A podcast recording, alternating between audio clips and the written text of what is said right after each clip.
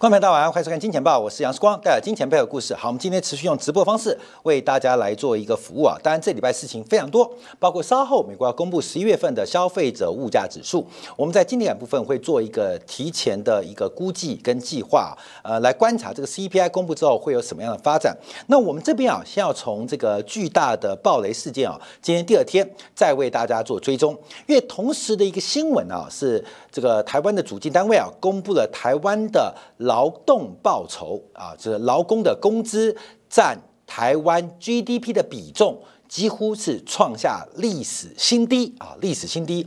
而这种情况可能。会是一个泡沫的终点啊，泡沫的终点，也就是泡沫已经维持不下去了。我们先看巨大，因为巨大这件事情争议非常非常多啊，尤其是经历过新冠疫情、自行车的消费海啸之后，这个消费海啸之后留下了是满地的鸡毛啊，满地的鸡毛。所以，我们先看巨大的事件。那巨大在这一次啊，呃，这个宣布产业面临雪崩，贷款可以展延四十五天，这是。我们看到昨天的一个重要新闻啊，也引发大家的关注。那越巨大不仅是台湾的这个产业的龙头，也是国际自行车的这个大户啊，大户。那我们就要往前追踪啊，因为事实上这个事情啊，要往前做一个观察，包括啊，在今年的五月二十六号，巨大就准备办理现金增资，同行同时发行啊这个可转债。准备筹资八十亿元，准备筹资八十亿元。那在筹资八十亿元之前，我们看到，因为正巨大去年每股的盈余是赚了超过一个股本，而今年的 EPS 在公司的说法当中仍然。渴望创下新高，一个不断创下新高、营收不断扩大的公司，要办理现金增资，同时巨大的这个呃筹资规模啊，不仅是现增，还加发了 CB 啊，代表它有很大的投资动作，不排除巨大要盖十二寸厂啊，不排巨大要盖三纳米的十二寸厂，不然你这种大型的。呃，筹资动作所谓何来？其实，在今年啊上半年的时候，这个消息传出的时候，大家都不明所以。现金流那么强，或是那么会赚钱公司，为什么还要办理筹资动作？好，我们看到，在今年十月中的时候啊，这个《天远见》杂志啊就做了一个专文，提到了自行车产业破天荒，一夜之间库存爆仓，客人不见了啊，客人不见了，在一个礼拜之后，巨大。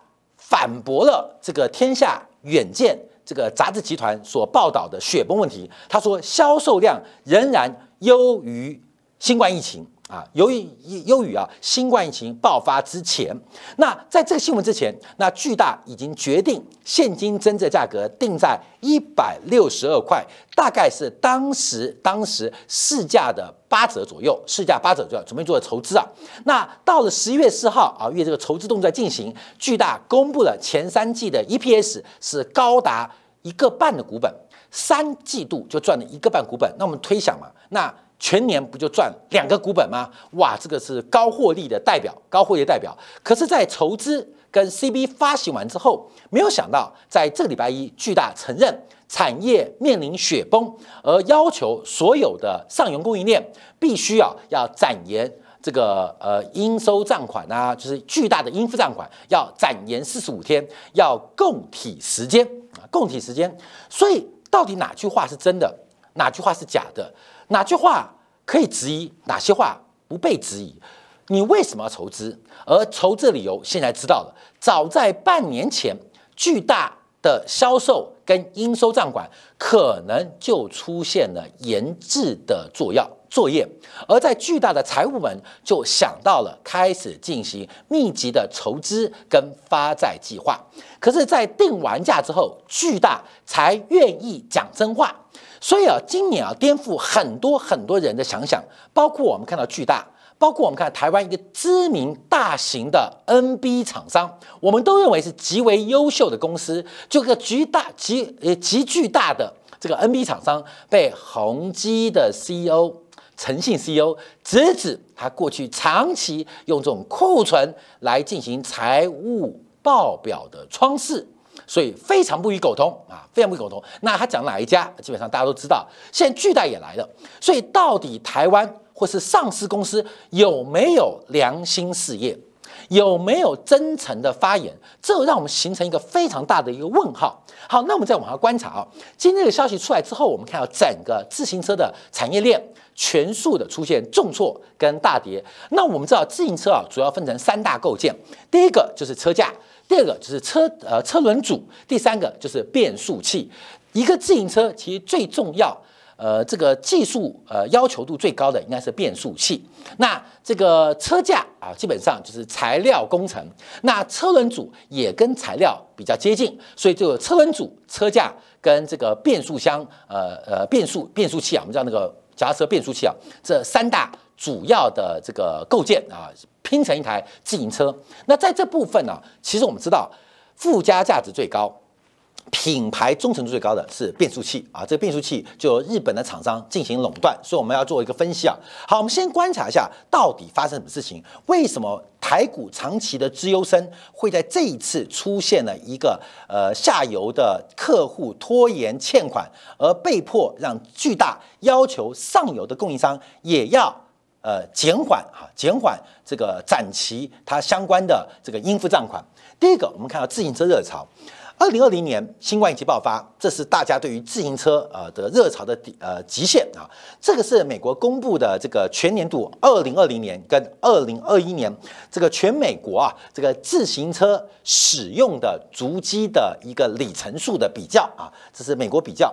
很明显的，蓝色线是二零二一，灰色线是二二二零二一跟二零一九，二零二零跟二零一九，对啊，我们这个我们小编马上跟我们讲，蓝色线是二零二零，就新冠疫情爆发那一年，二零一九是新冠疫情之前的那一年。很明显看到，在疫情爆发的时候，大家摆脱了公共交通出行的工具，为了健康，也为了呃彼此的这个人与人的呃这个呃间距，所以自行车的销售量。自行车的使用量，自用商的自行车使用足迹的公里数是创下了一个史上未见的这个惊人的里程数。那这个就成为一个自行车产业的超级消费狂潮啊，消费狂潮，消费海啸。可是当狂潮跟海啸退去之后，其实到了二零二零年年底，到了二零二一年，自行车的一个使用。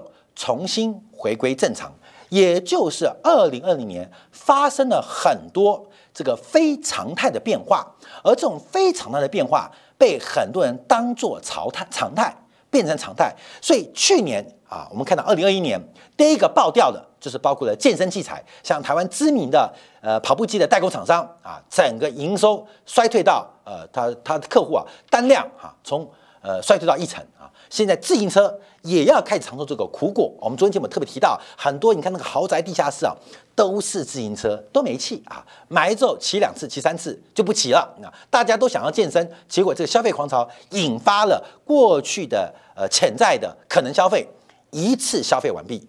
所以我们可以想象，自行车未来不仅回不到一期前，而且会低迷很久很久。它已经被长期的透支消费。啊，讲跑步机，大家最有感觉啊，因为跑步机大家都想买嘛，啊，大家都想买嘛。那买了之后，我们公司最近搞了一台跑步机啊，啊，你知道吗？跑的总分钟数不超过一小时啊，摆了一个月，没有人会去动它啊，没有人会动它。那什么原因呢？就大家都想健身，可是你买一台之后就变闲物设施，其实跟自行车很像哦。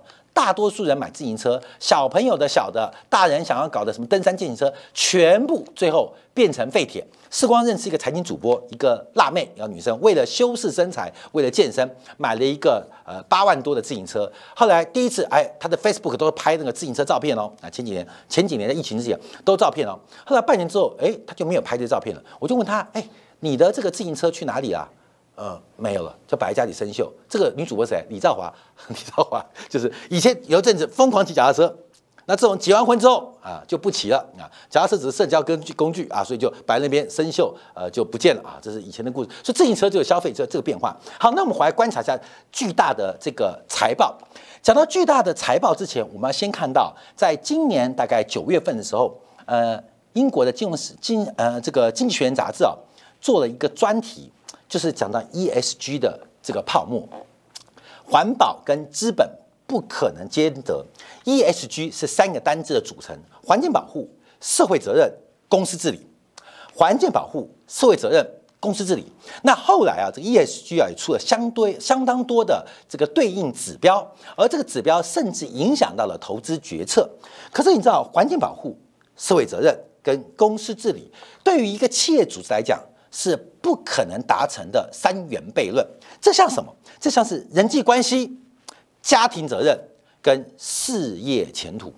人际关系、家庭责任跟事业前途。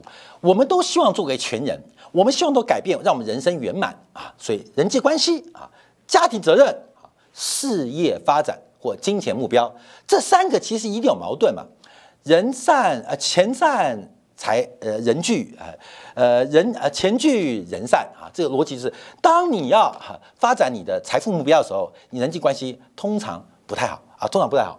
当你要发展人际关系、要发展事业的时候，你要家庭责任是不可能完成的。所以，环境保护、社会责任、公司治理啊，在这一期啊，啊九月份啊九月份呢，《经济学人》杂志就提到，其，在现代的资本主义框架当中，出现一些非常没有逻辑的指标，非常听起来都很有道理，可是完全没有逻辑，完全没有逻辑。人际关系、家庭责任、财富目标。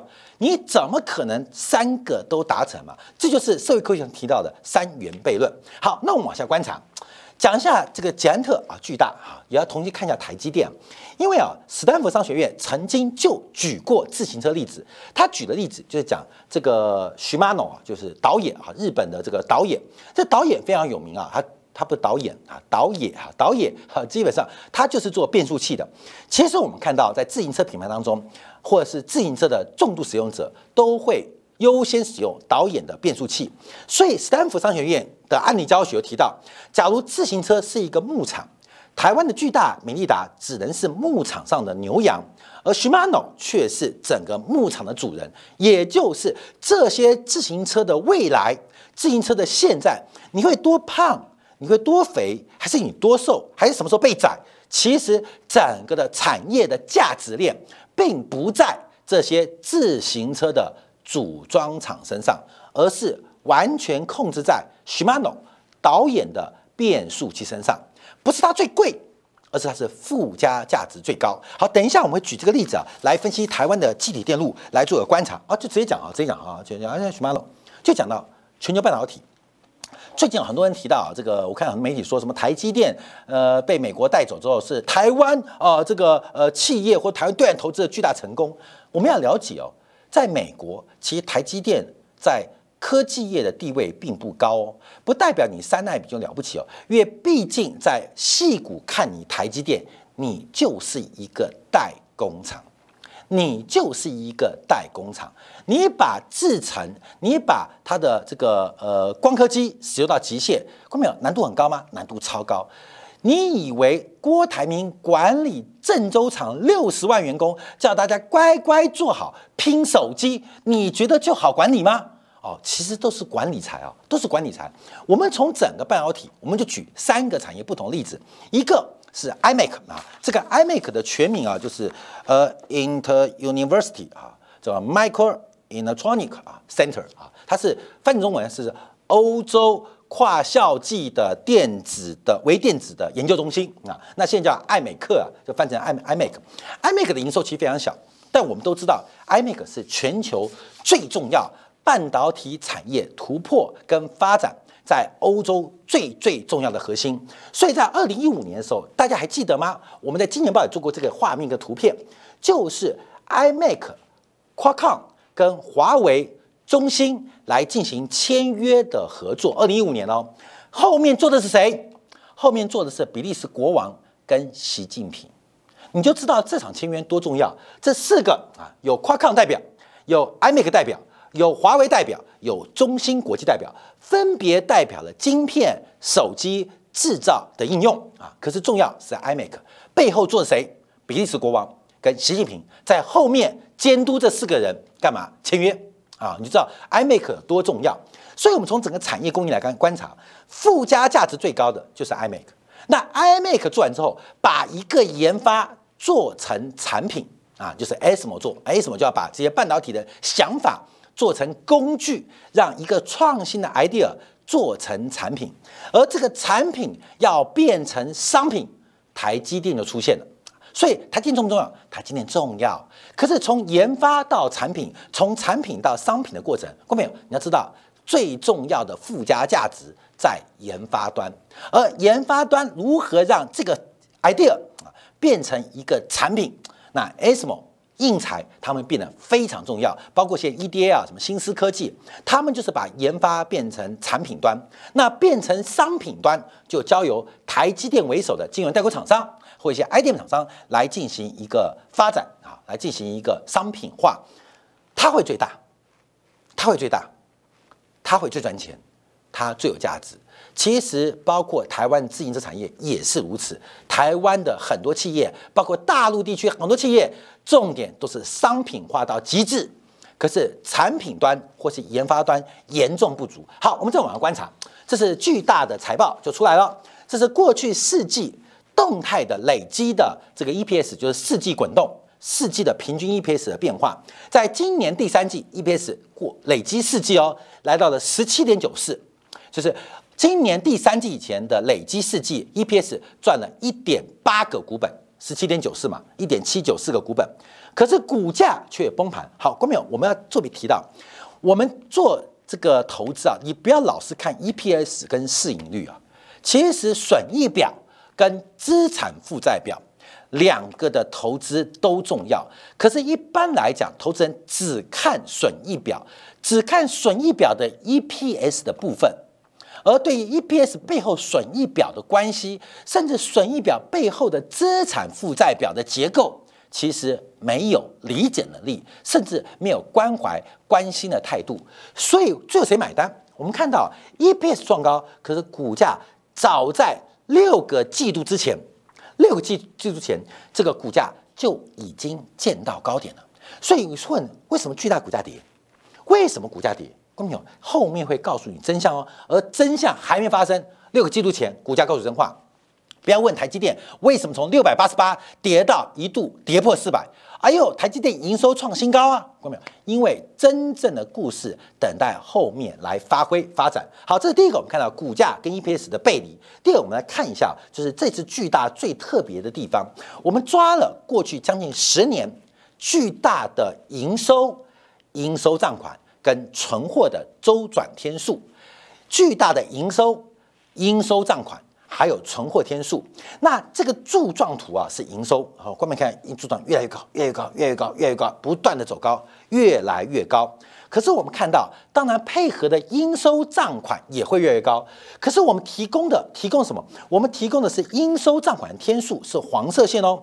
应收账应收账款的规模当然会跟营收正相关嘛，越收入越越好。但应收账款的收款天数理论上会越来越低。你像台积电，嗯，你不付我钱，还要赖账六十天啊，没门！下下个季度不排你的生产线，你懂吗？你越做越大，你的应收账款天数至少要持平，不能增加。好，我们看巨大应收账款天数有没有跟它产业地位有关？有。是负相关哦。随着产位产业地位越来越大，我们看应收账款天数是这样，从九十几天一路下滑到六十天。嗯，巨大果然有产业龙头的味道。哎，就这样结束啊？不是，因为巨大更多的是账务的管理。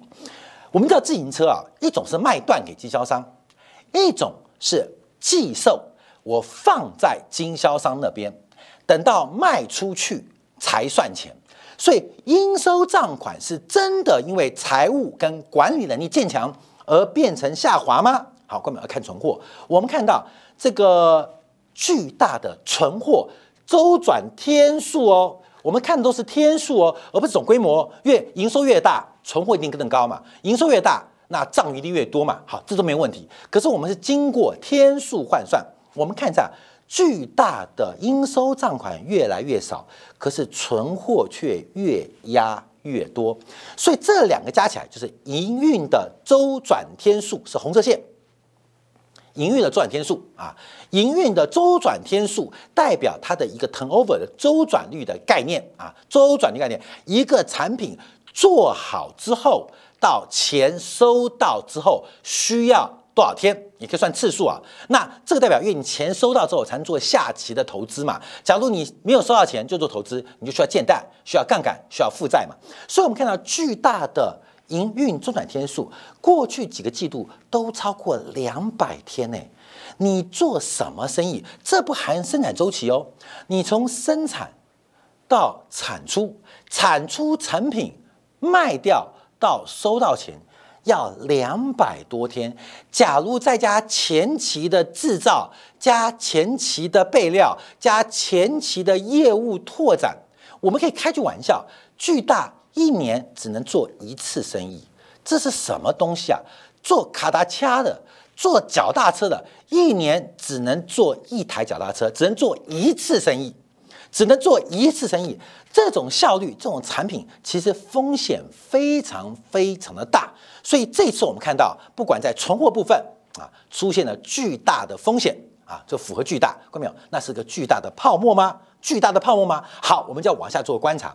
这是今昨天啊，另外一个很重要的新闻啊，就台湾的主计单位公布了二零二一年台湾的 GDP 的一个结构。好，我们现在给大家上一堂课，让大家了解到 GDP 怎么算啊？啊，GDP 怎么算？不是就是消费加投资加这个政府支出加呃进出口吗？所以我们常讲 C 加 I 加 G 加 X 减 M 啊，就是过去我们来讲的是民间消费、政府消费加资本啊。呃，包括投资加上海外的进出口的减项啊，这叫支出面法。可是我们常讲，这不重要，重要是支出面法是钱是怎么花的。那钱是谁赚的呢？我们叫做所得法或叫收入法。通常啊，各国不会用这个指标。或各个地区不用这个指标来做公布啊，大家都会引诱，因为公布这个有点难堪，容易导致社会的矛盾啊，跟这个政治的动荡。怎么说呢？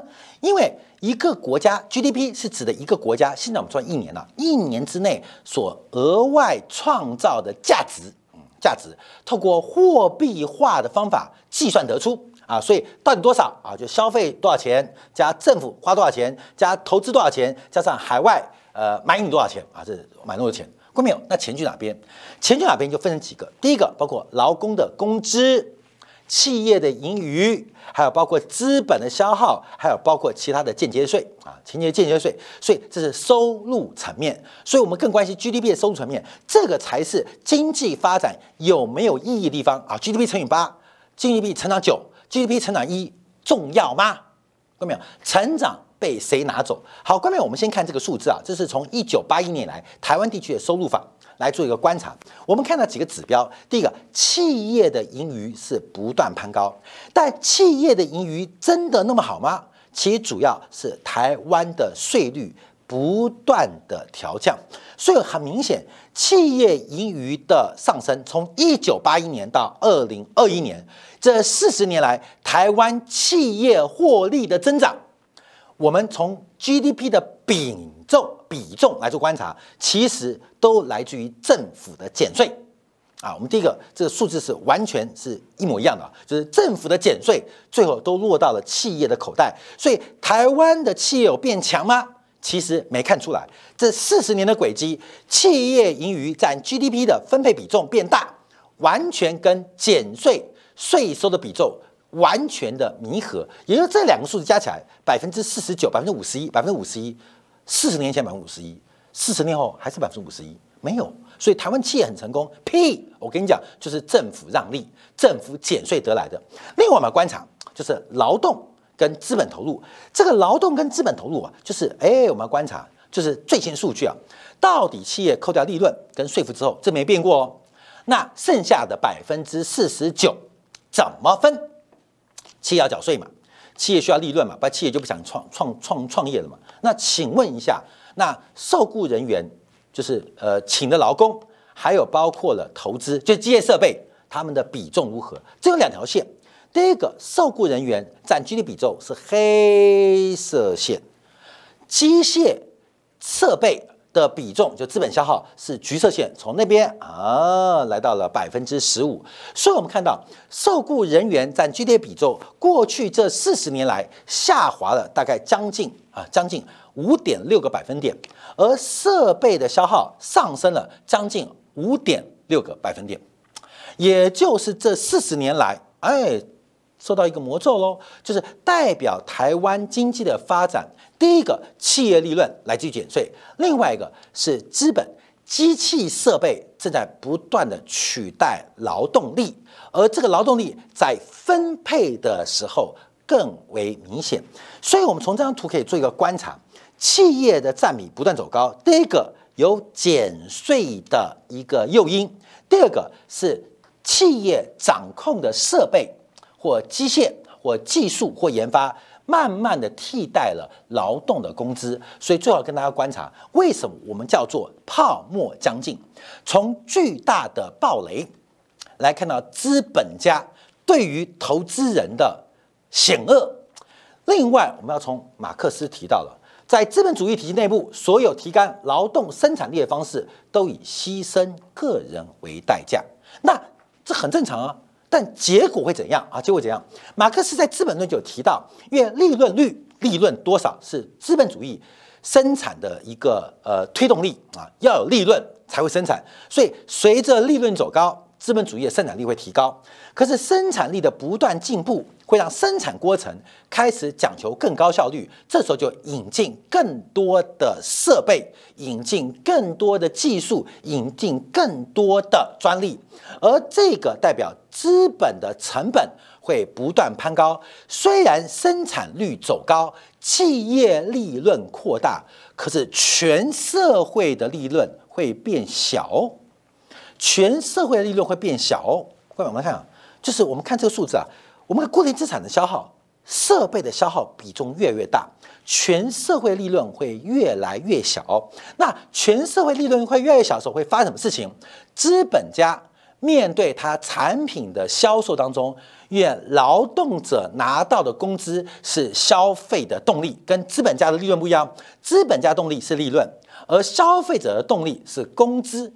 工资逐渐被排挤，而生产力不断提高，就会形成严重的库存积压、严重的生产力的危机，而最后这种过剩的发展，就是资本主义不断出现周期的泡沫，而泡沫的每次破裂，那劳动者、劳工他永远就固化在最底层，这就是我提到的泡沫将近。假如美联储不放弃紧缩的动作，这一次美国的经济乃至于全球经济必然会有一个输赢，可能是美国为首的西方资本主义全输，也有可能是美国赢，其他人输。所以这一次的紧缩周期，唯一最好的结局就是有赢家出现，不要都是输家。可是赢家会不会是我们？赢家绝对不是在镜头前面在。这个视频前面的你或是我不可能啊，所以我们在两种可能当中都是输家。那唯一有可能最好的局面就出现赢家，而这个赢家就是美联储这一波紧缩周期最后的变化。所以，我们面对这个大时代，而这一次的清算动作是非常非常明显。